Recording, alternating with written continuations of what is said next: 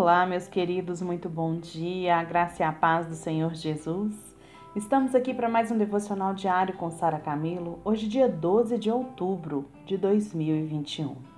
Estamos falando sobre a formação do caráter de Cristo em nós. E hoje vamos falar do tema A expressão do caráter de Cristo. Juntos vamos trabalhar esse tema, entender a importância de se ter um caráter aprovado por Deus. Na verdade, todos nós desejamos ter um caráter aprovado por Deus. Todos nós queremos agradar a Deus e por isso ficamos apenas esperando saber as normas para começarmos a praticá-las. A vida cristã, querido, não é um mero cumprimento de norma e preceito e a gente precisa acordar para isso. Tem muita gente levando a vida cristã como um mero cumprimento de normas e preceitos. Mas não é isso, sabe por quê? Pois a gente não está mais sob o domínio da lei.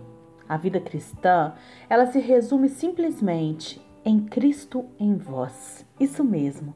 A vida cristã consiste, em poucas palavras, na dependência completa do Espírito Santo que habita em nós. É Ele quem muda o nosso querer e também é Ele quem muda o nosso, nos capacita a fazer a sua vontade. Ele é tudo em todos. Jesus é a nossa bondade, Jesus é a nossa mansidão, a nossa justiça. Ele, na verdade, é tudo aquilo que nós precisamos. E tudo que a gente precisa já está em nós. Sabia disso? Através da pessoa do Espírito Santo. Seria muito mais fácil começarmos a nos esforçar para cumprir um conjunto de qualidades. Não é verdade? Mas não é essa a nossa proposta. A gente deseja que os irmãos tenham revelação no, do, do pleno suprimento de Deus para as nossas vidas. Porque na medida em que a gente entende isso, as qualidades do caráter naturalmente elas vão tomando forma na nossa vida. E o pleno suprimento de Deus para nós é Cristo Jesus, que esse habita em nós através do Espírito Santo. Seja ele a nossa vida, seja ele em todos e seja ele o nosso tudo. Não adianta a gente falar de caráter e conduta se a gente ainda não, não se apropria do pleno suprimento de Deus para nós. A libertação do velho homem do poder do pecado, da nossa justificação, da regeneração em Cristo, da dependência completa do Espírito Santo e o andar no Espírito. É isso que é o suprimento dele para a nossa vida. A gente precisa aprender a apropriar dessas realidades, grandes realidades espirituais. Mas não apenas isso. A gente precisa aprender a perceber a direção de Deus em nosso espírito. A gente precisa aprender a fazer a separação entre alma e espírito e conhecer a prática da renúncia diária do eu. No princípio da cruz. Negue a si mesmo. Tome a cruz e siga-me. Todas essas experiências, elas devem ser compreendidas onde, queridos? Não é na alma, porque a nossa alma não quer isso. A nossa alma quer as nossas vontades. Mas quando essas experiências elas são compreendidas no espírito, onde está, onde contém o espírito de Deus, essas experiências vão se tornar realidade na nossa vida. E quando nós enfatizamos muitas qualidades recomendáveis, gente, a gente corre o risco de estabelecer um amontoado de regrinhas que não estão na Bíblia Assim, tipo assim, cinco passos para vencer a ira, dez passos para vencer a lascívia. Gente, isso não funciona. Isso é tirar a gente do centro da vida cristã, que é Cristo. O, o que vai nos ajudar a vencer qualquer dificuldade, seja a ira, seja a lascívia, seja o ódio, seja o perdão, qualquer coisa na nossa vida, é o Espírito Santo que mora em nós. Lembra disso sempre. Não existe passo, existe experiência. E a experiência, ela vai ter que ser compreendida no espírito.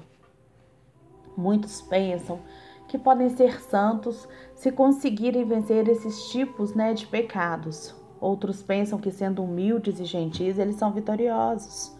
Ainda tem gente que imagina que orando mais e lendo mais a Bíblia, tendo cuidado para jejuar e vigiar, então vão ter um caráter santo. Tem gente, né, que concebe a ideia de que somente matando o seu ego é que vai ter vitória. Todas essas fórmulas têm a aparência de piedade e sinceridade, Mas tudo isso, queridos, é em vão. A gente não pode viver a vida cristã usando mil e uma fórmulas para os mais variados problemas. Na prática, isso não funciona. O que Deus deseja, presta atenção nisso. O que Deus deseja é que a gente entenda que Cristo é a nossa vida, o perfeito suprimento de Deus para todas as nossas necessidades. É a graça de Deus que vai nos capacitar a fazer as coisas certas diante dele, como está lá em 2 Pedro 1, É a graça dele que vai nos capacitar. Não tem nada que eu e você possamos fazer para sermos santos diante de Deus. Não há, não há. Se você ficar esforçando para fazer isso, você é como aqueles fariseus. Deus, através de Jesus, ele nos provê a sua própria natureza. E as promessas divinas, elas nos foram dadas, e o poder de Deus é a nossa garantia de que ele realizará em nós as mudanças necessárias, como está lá em 2 Pedro, verso 1, verso 2, verso 3, verso 4. Somente através de uma atitude diligente, comprometida com o Senhor, é que a gente pode alcançar o aperfeiçoamento do nosso caráter. A gente precisa tomar a decisão de querer ser semelhante a Cristo ou de ser semelhante a Cristo. Nós já temos essa natureza dentro da gente. Basta a gente querer, a gente desejar, a gente tomar a decisão de ser semelhante a Cristo. A vida cristã, queridos, ela é um processo. Ela é um processo. Não vai cair pozinho do céu hoje te tornando santo. Te tornando com uma vida sem pecado. Melhor, santo nós somos em Cristo. Mas te tornando uma, te dando uma vida sem pecado. A gente precisa vencer o pecado e, e, e criar a vida cristã dentro da gente passo a passo. E cada degrau ele corresponde a um novo nível alcançado e uma nova vitória em determinada área, até a gente alcançar o topo da escalada. Qual é a responsabilidade de Deus nesse processo? A responsabilidade de Deus nesse processo é prover a todo cristão a natureza divina através do arrependimento do pecado e da fé em Jesus Cristo. Mas qual é a responsabilidade então minha e sua, do homem? É aplicar e cumprir essa realidade na nossa vida.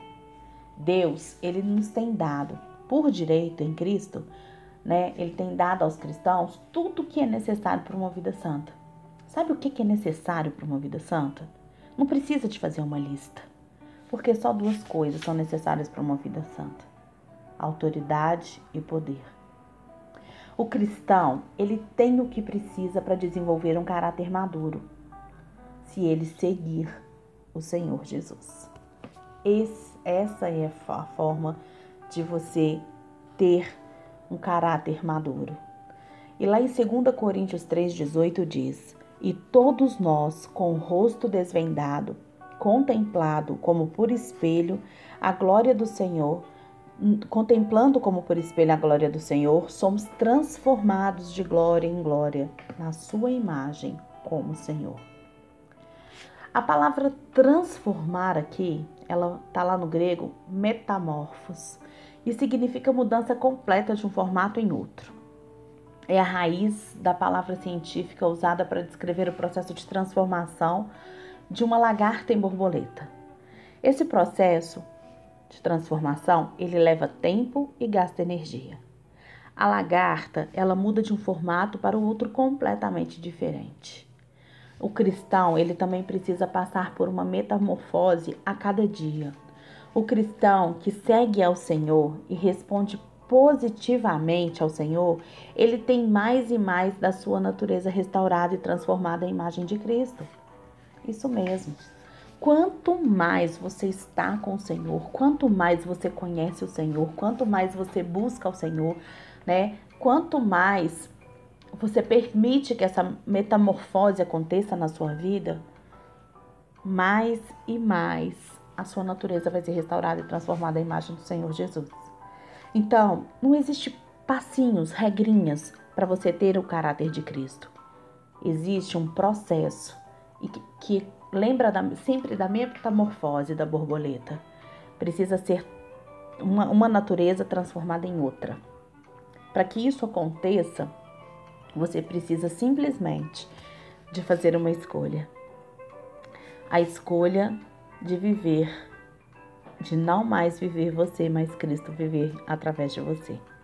E essa escolha, querido, minha querida, ninguém pode fazer por você. Ninguém. Nenhuma autoridade espiritual. Não seu, seu pai, sua mãe, seu marido, sua esposa. Não. Essa decisão é sua. E é você que tem que falar para ele: Pai, eu quero ser transformado. Transforma a minha vida em nome de Jesus.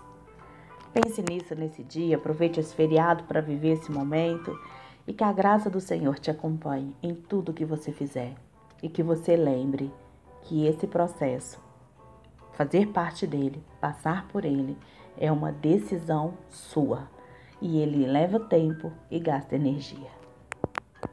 Até amanhã.